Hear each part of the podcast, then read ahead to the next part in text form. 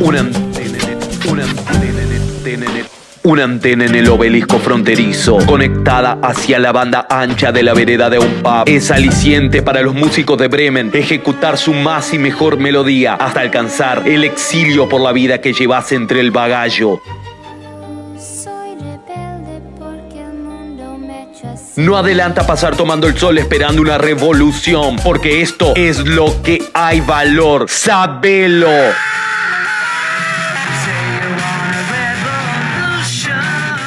En esta sociedad, cuanto más bagallás, más te cansas. Ipso facto. Y no corras, que es peor. Eso y nada más que eso. No son monstruos extraordinarios. No vamos a regalarles esa grandeza.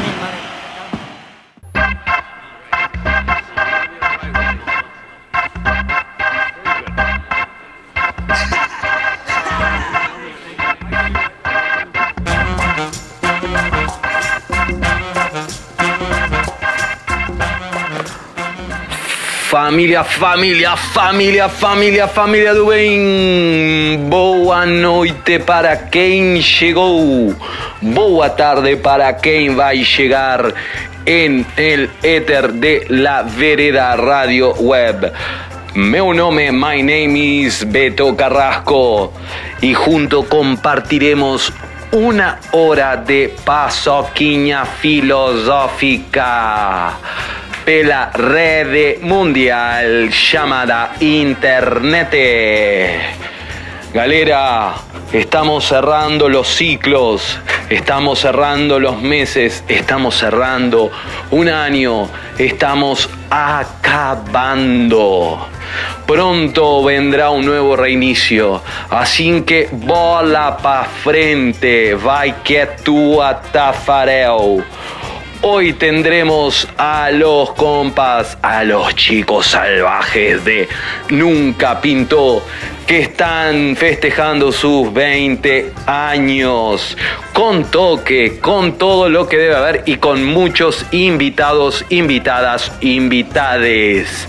Así es que vamos a estar charlando con la galera de Nunca Pintó, con el Pollo y el Samuca. La otra compañía no fala porque dice que es tímida.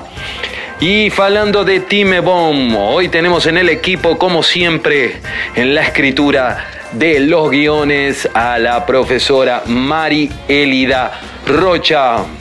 Señores, señoras, iremos a conocer, a disfrutar a Lucifer. Así que hoy vamos del bien al mal para saber un poco más sobre a dónde estamos parados desde la historia, quiénes somos y por qué pensamos como pensamos muchas veces con tanta culpa. Galera, sin más, vamos curtir, vamos disfrutar, porque é hizo o mandato primeiro, ser feliz, galera. Así que entonces, saben que família do bem sempre, sempre, sempre, força família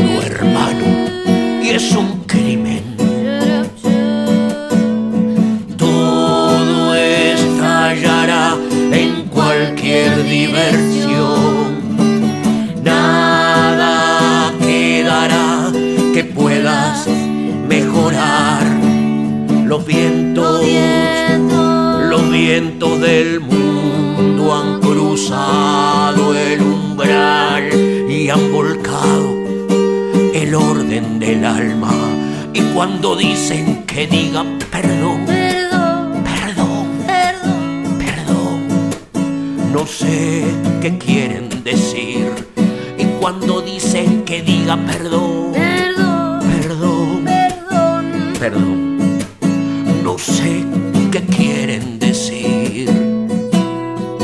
No tenés ni remota idea de mí, nunca la tendrás, siempre fue así. Yo soy el pequeño judío que escribió la Biblia. He visto las naciones levantarse y caer, escuché sus historias, las todas y el amor sigue siendo el motor que nos salva. Aquí a tu siervo se le ha ordenado decirlo fríamente, decirlo claro. Se acabó, esto no irá más lejos. Y ahora que los giros del cielo cesaron, sentís el latigazo del diablo. Aprontate para el futuro, es un crimen.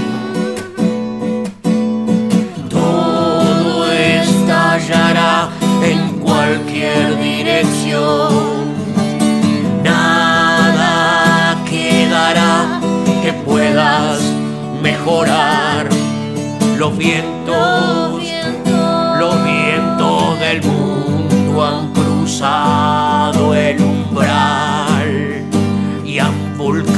el orden del alma. Y cuando piden que pida perdón, Perdón, perdón, perdón, perdón, no sé qué quieren pedir. Y cuando piden que pida perdón, perdón, perdón, perdón. perdón, no sé qué quieren pedir.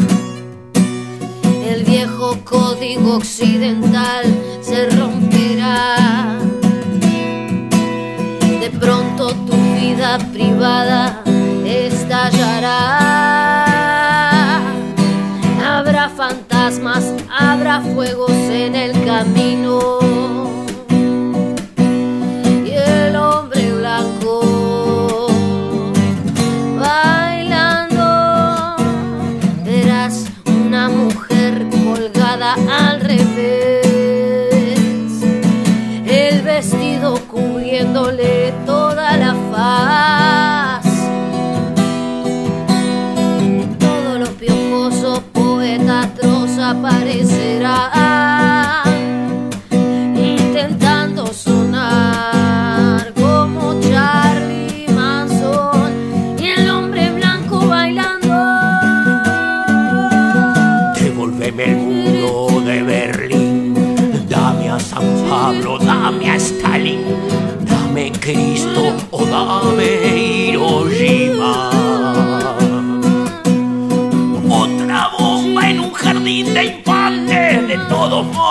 No nos gustan los niños. He visto el futuro, mi amor, es un crimen. Todo estallará en cualquier dirección. Nada quedará que puedas mejorar. Los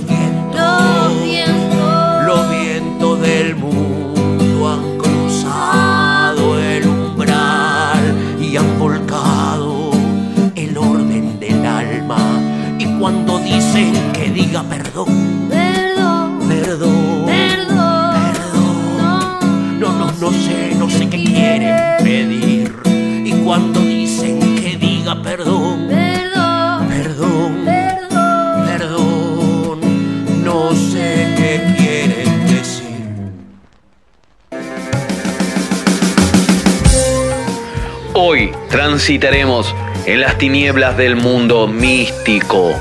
Navegaremos los senderos desconocidos de la maldad escrita en los antiguos textos para arribar a los puertos del bien. Astilleros de la historia en los puertos desconocidos suponiendo evitar así nuestra supina ignorancia. Porque pena não ser burro, aí eu não sufría tanto. Junto a los textos de la profesora Mari Elida Rocha, hoy conoceremos la historia de Lucifer, el portador de luz que pasó a indicar la oscuridad. Bienvenidos a un nuevo episodio, a un nuevo templo en No corras que es peor.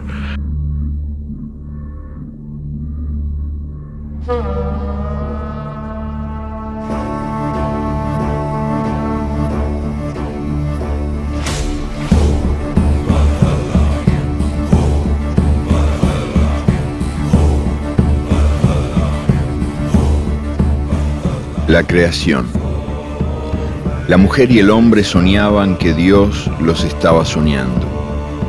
Dios los soñaba mientras cantaba y agitaba sus maracas, envuelto en humo de tabaco, y se sentía feliz y también estremecido por la duda y el misterio. Los indios maquiritares saben que si Dios sueña con comida, fructifica y da de comer. Si Dios sueña con la vida, nace y da nacimiento. La mujer y el hombre soñaban que en el sueño de Dios aparecía un gran huevo brillante. Dentro del huevo ellos cantaban y bailaban y armaban mucho alboroto porque estaban locos de ganas de nacer. Soñaban que en el sueño de Dios la alegría era más fuerte que la duda y el misterio y Dios, soñando, los creaba y cantando decía, rompo este huevo y nace la mujer y nace el hombre, y juntos vivirán y morirán, pero nacerán nuevamente, nacerán y volverán a morir y otra vez nacerán y nunca dejarán de nacer porque la muerte es mentira.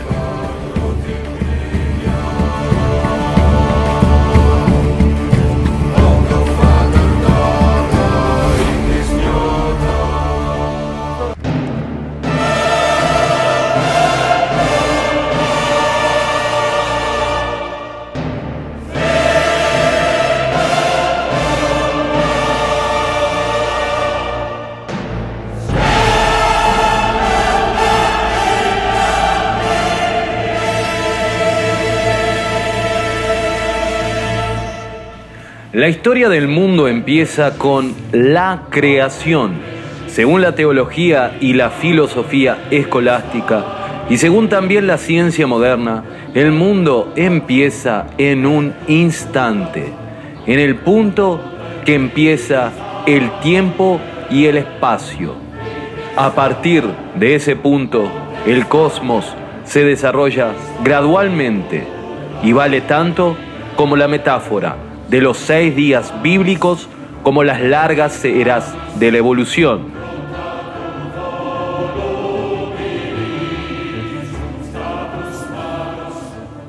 Dios creó a los ángeles antes que a los demás seres.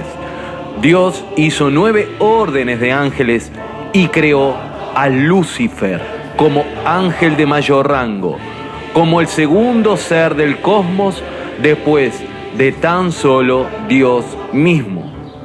Dios está orgulloso de él.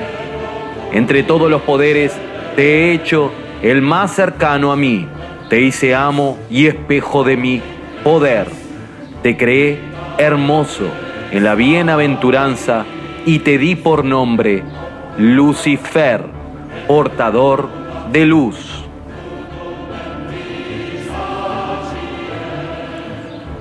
Aunque unas pocas obras medievales distinguen entre Satán y Lucifer, la tradición afirma su unidad y emplea los términos indiscriminadamente como nombres de un mismo personaje, el diablo, la personificación del mal. El nombre de Lucifer nació de la asociación del gran príncipe de Isaías, la estrella matutina, el el Ben Sahar, que cae de los cielos por orgullo, con el querubín de Ezequiel, perfecto en sus caminos desde que fue creado hasta que fue hallada la iniquidad en él, y de ambos con Satán, príncipe de este mundo y obstructor del reino de Dios.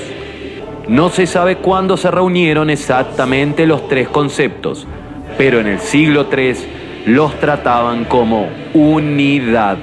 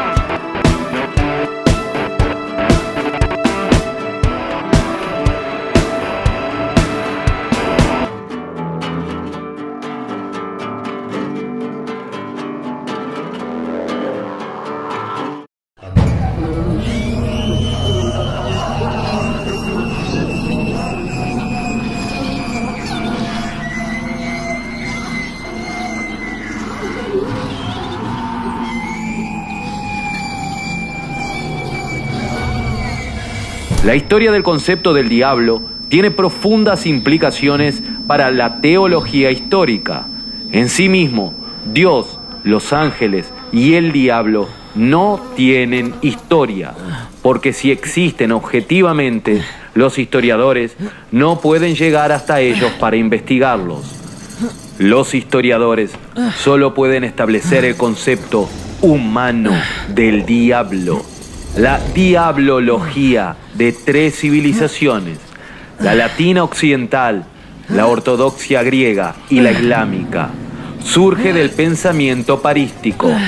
El estudio del diablo, la diablología de las tres civilizaciones, la latina occidental, la ortodoxia griega y la islámica, surge en el pensamiento patrístico.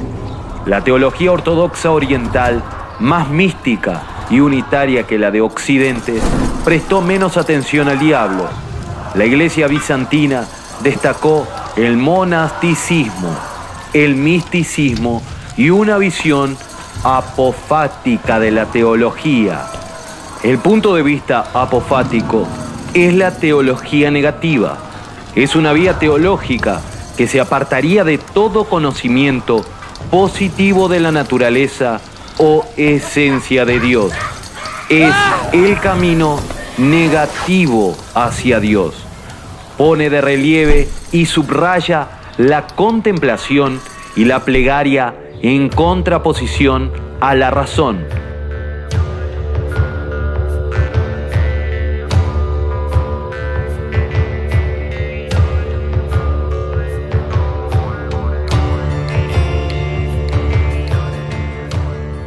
Los postulados de la diablología bizantina se basaban en los padres de los primeros cinco siglos, las herejías, los sermones y el folclore bizantino.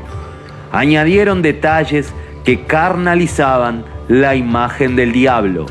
Los bizantinos creían que el diablo es producto de Dios más que un principio independiente, que Dios, no el diablo, hizo el mundo material y el cuerpo humano, que el diablo y los demás ángeles caídos fueron creados buenos, pero cayeron por orgullo. El diablo y sus demonios nos tientan, intentan desviarnos de Dios y se recrean en nuestro sufrimiento y en nuestra corrupción humana.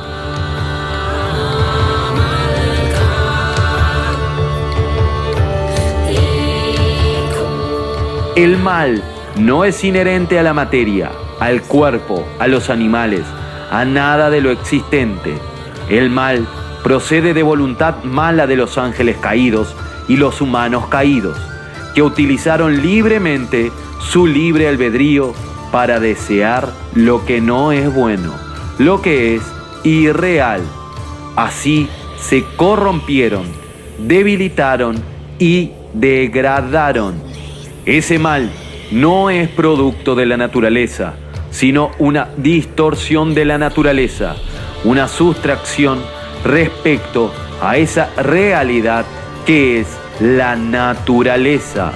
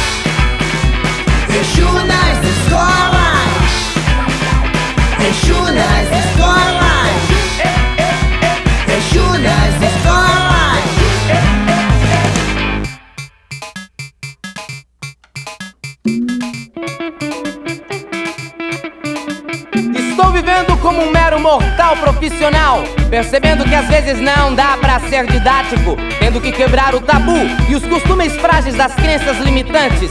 Mesmo pisando firme em um chão de giz, de dentro pra fora da escola é fácil aderir a uma ética e uma ótica presa em uma enciclopédia de ilusões bem selecionadas e contadas só por quem vence. Pois acredito que até o próprio Cristo era um pouco mais crítico em relação a tudo isso. O que as crianças estão pensando? Quais são os recados que as baleias têm para dar a nós, seres humanos, antes que o mar vire uma gosma? Cuide bem do seu tcheru. Na aula de hoje veremos Exu voando em um tissuru Entre a boca de quem assopra e o nariz de quem recebe o tissunu As escolas se transformaram em centros ecumênicos Exu te ama e ele também está com fome Porque as merendas foram desviadas novamente num país laico, temos a imagem de César na cédula e um Deus seja louvado. As bancadas e os lacaios do Estado. Se Jesus Cristo tivesse morrido nos dias de hoje com ética, em toda casa, ao invés de uma cruz, teríamos uma cadeira elétrica. Exu nas escolas Exu nas escolas Exu nas escolas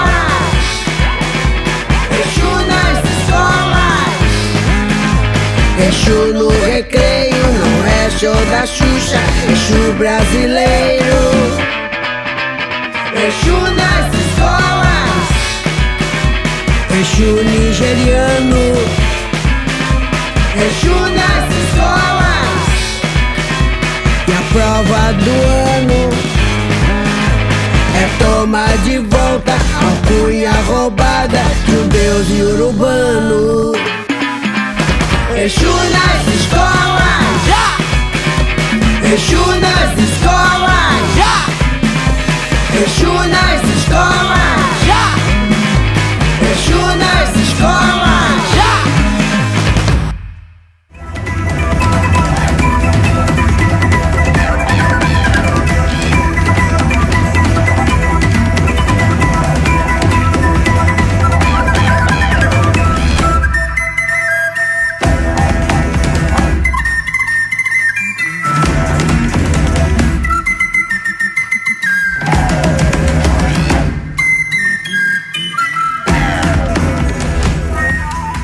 El fuego.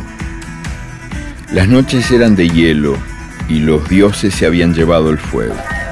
El frío cortaba la carne y las palabras de los hombres. Ellos suplicaban, tiritando, con voz rota, y los dioses se hacían los sordos. Una vez les devolvieron el fuego. Los hombres danzaron de alegría y alzaron cánticos de gratitud, pero pronto los dioses enviaron lluvia y granizo y apagaron las hogueras. Los dioses hablaron y exigieron. Para merecer el fuego, los hombres debían abrirse el pecho con el puñal de obsidiana y entregar su corazón. Los indios quichés ofrecieron la sangre de sus prisioneros y se salvaron del frío. Los cachiqueles no aceptaron el precio. Los cachiqueles, primos de los quichés y también herederos de los mayas, se deslizaron con pies de pluma a través del humo y robaron el fuego y lo escondieron en las cuevas de sus montañas.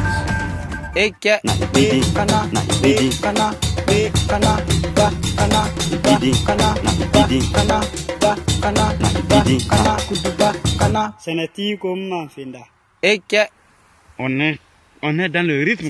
comme ça. Toutes les choses.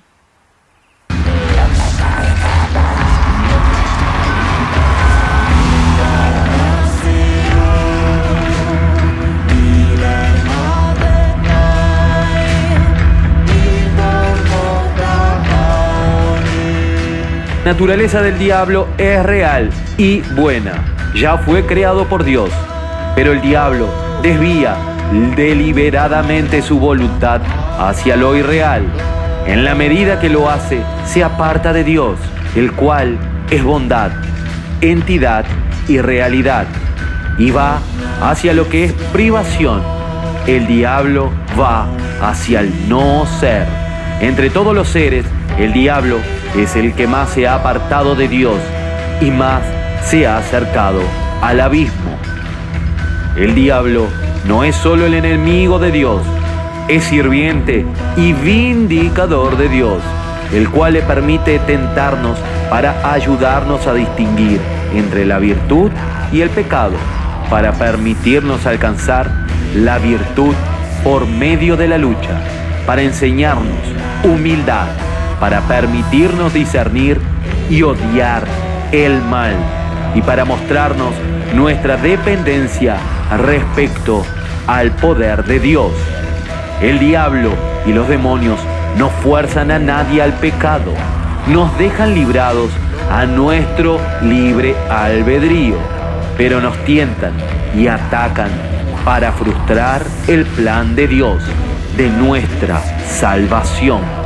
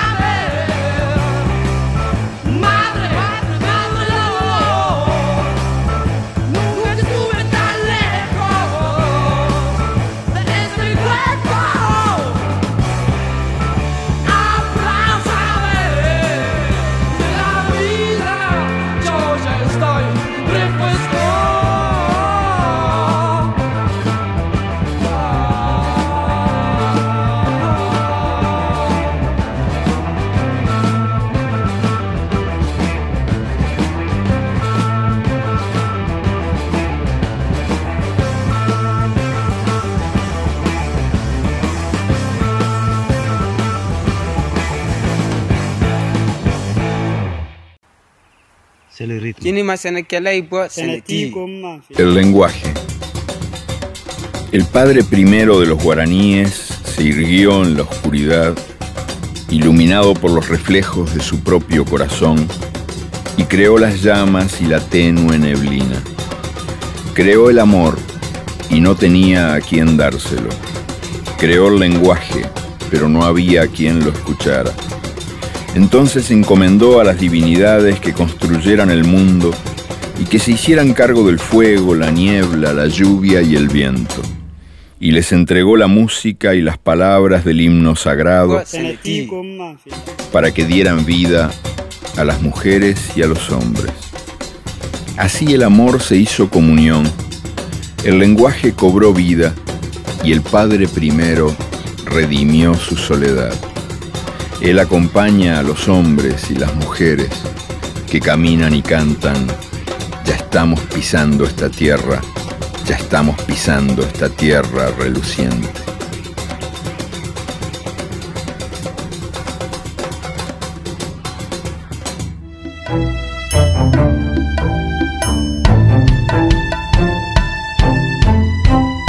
La percepción mística del cosmos como un aspecto de Dios mismo generado por Dios en el amor y arrastrado amorosamente de vuelta hacia Dios, plantea ello la cuestión del mal con más intensidad que cualquier otra tradición cristiana.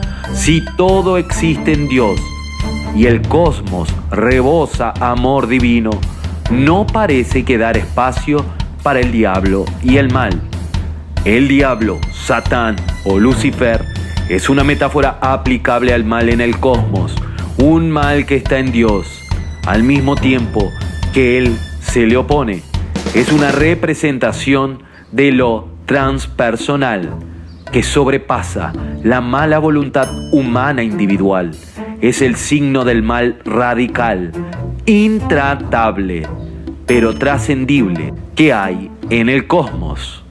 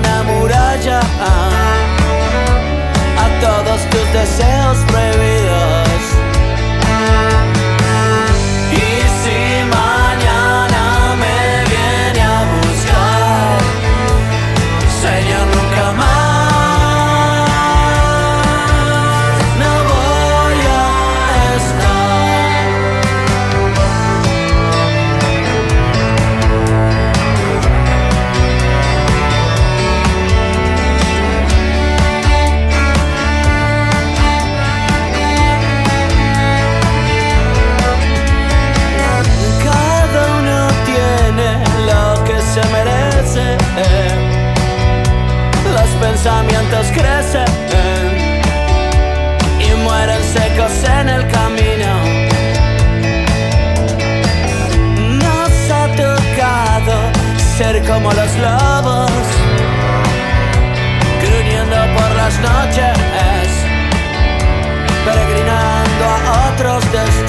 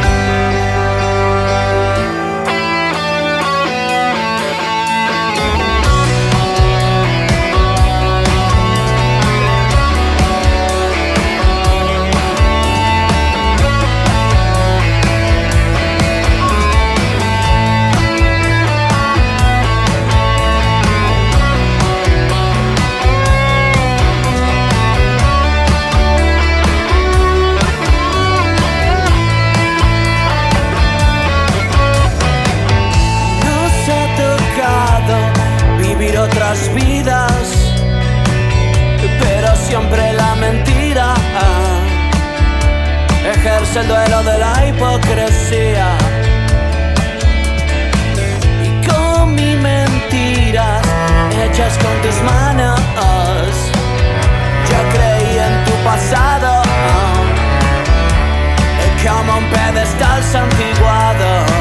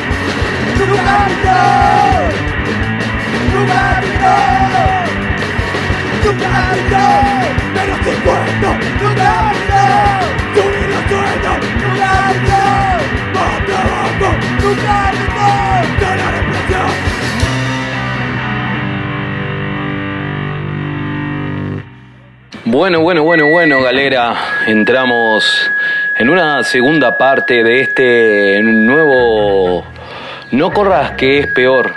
Y hoy estamos en las puertas de la celebración de los 20 años de los queridos amigos de Nunca Pintó. Así que vamos a enterarnos un poco de cuáles son los festejos de, de la banda de, de aniversario de estos 20 años. Eh, una entrevista que obviamente por cuestiones de distancia social, porque no me animo a llegar muy cerca de chicos salvajes, la hicimos por WhatsApp. Así que manteniendo los protocolos de distancia de estos chicos salvajes, de estos chicos hardcore, vamos a compartir las palabras de qué está sucediendo con estos 20 años de Nunca Pinto. Eh, galera del hardcore de vereda y de frontera. Aunque no necesiten presentación, quienes integran este hospicio musical y de dónde surge el nombre nunca pinto tan popular del rock and roll fronterizo.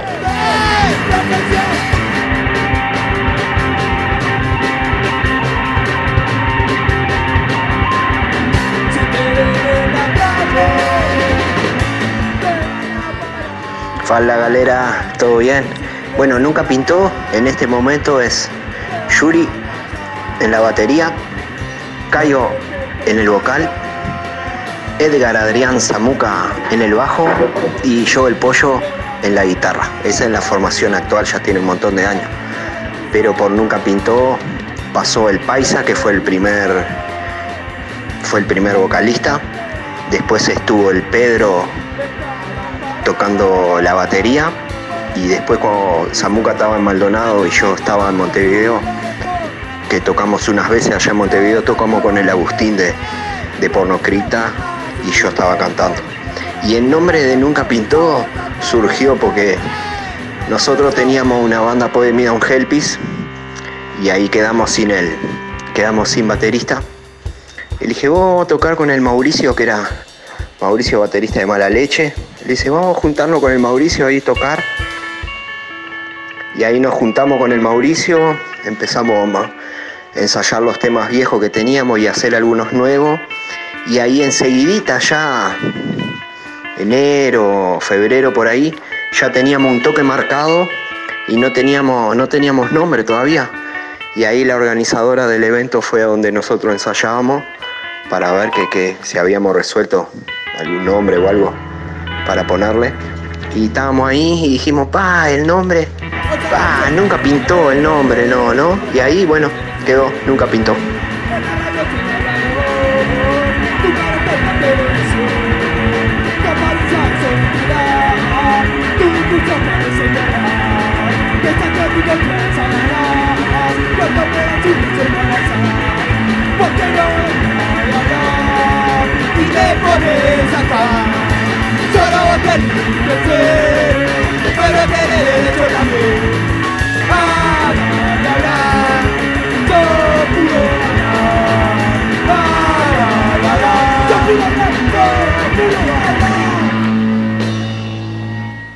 Y así, como si nada, ya han pasado 20 años y nunca pintó. Surge en un momento de caos económico y social de este Uruguay.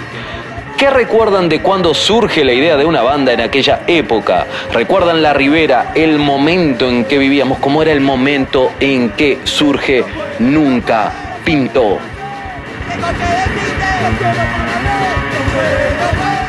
Justo cuando nosotros empezamos, empezamos la, empezamos con la banda y, y- y más o menos ya cada uno estaba empezando a despertar ahí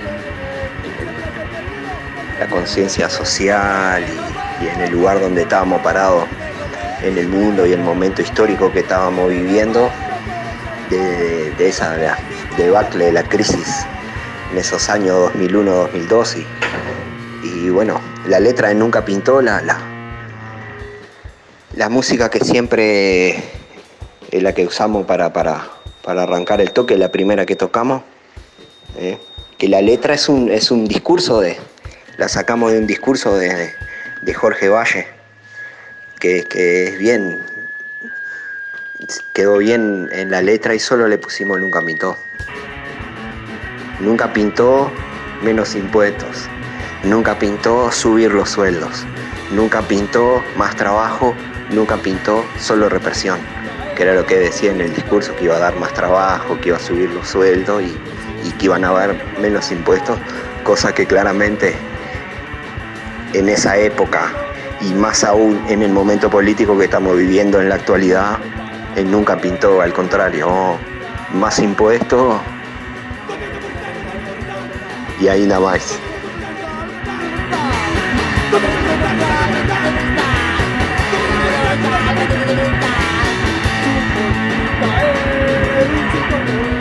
Y sin duda fueron de los primeros, o por qué no los primeros, en llevar el rock de protesta al ámbito de la forestación. Eso mu- mucho dice de la actitud de la banda, del compromiso de quienes, aún más jóvenes, tenían mucho por gritar y decir.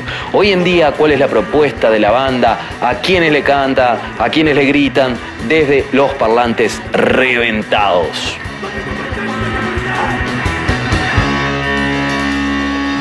Es así, hicimos, hicimos una música, hicimos, le pusimos el nombre Contratista Forestal. Yo pila de años trabajé en trabajé en la, forestación y, sufríamos bastante la- las condiciones precarias que habían, que habían en, el, en el momento de trabajar y, y los bajos sueldos. Y ahí hicimos, hicimos esa música ahí con lo, con lo que tenía el momento para decir. Contratista forestal. Y ahora, bueno, ahora seguimos con el, seguimos la misma, el mismo espíritu combativo, la misma rabia, con, con todas las, las injusticias del sistema este que vivimos y la, la explotación, el egoísmo de las personas. Siempre hay el espíritu combativo y en la lucha.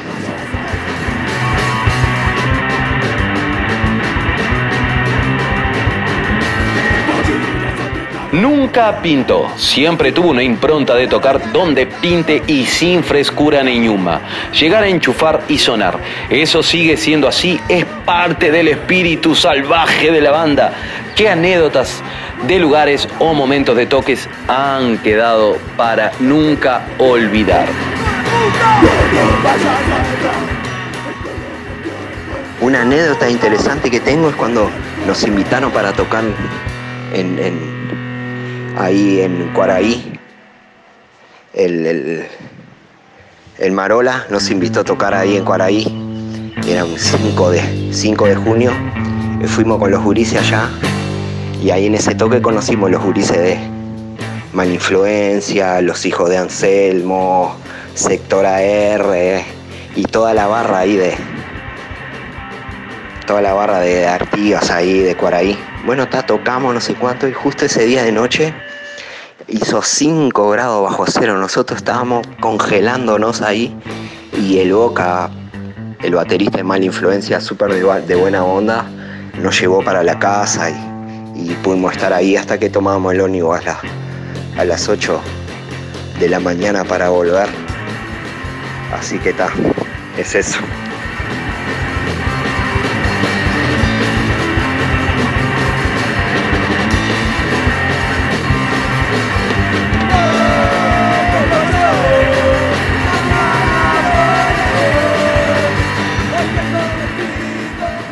Ya desde el principio, cuando arrancamos con Nunca Pintó, la idea era siempre tocar en, los toques punky que habían, que cuando arrancamos había, había, había bastantes lugares, teníamos voz y todos unos, unos toques ahí, y siempre queríamos tocar en todo, y, y yo siempre estoy con ganas de- de tocar, si hay alguna actividad que es por algo, por alguna causa social, en algún evento, estamos ahí para tocar con lo que hay, sin frescura. Ahora está, con el tiempo, bueno, hemos mejorado un poco los equipamientos y cada uno tiene los instrumentos y todo, pero no, no, no puedo olvidar también de que cuando arranqué a tocar siempre había gente que- que me prestaba la guitarra, me prestaba una pedalera o colaboraba con las cosas cuando salía algún evento para, para fortalecer ahí el movimiento siempre había una, una, una mano solidaria ahí que aportaba bastantes cosas.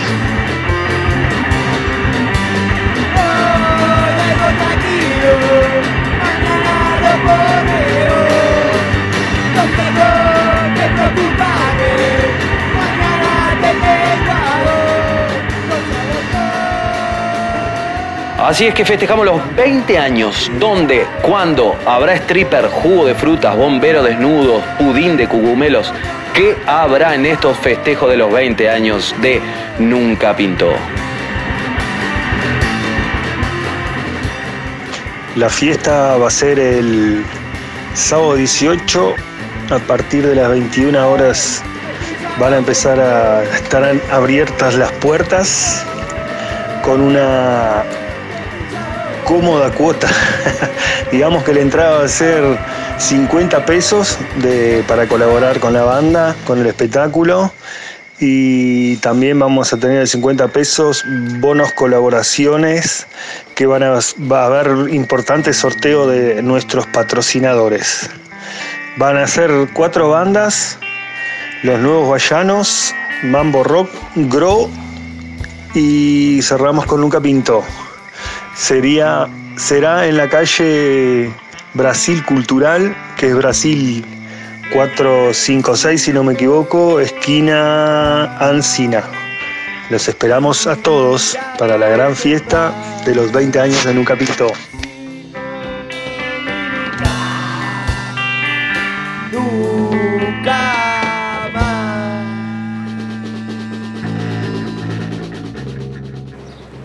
Familia Hardcore, salud por los 20 años, vamos arriba, que sea de vereda y que el bajista un día afine el bajo.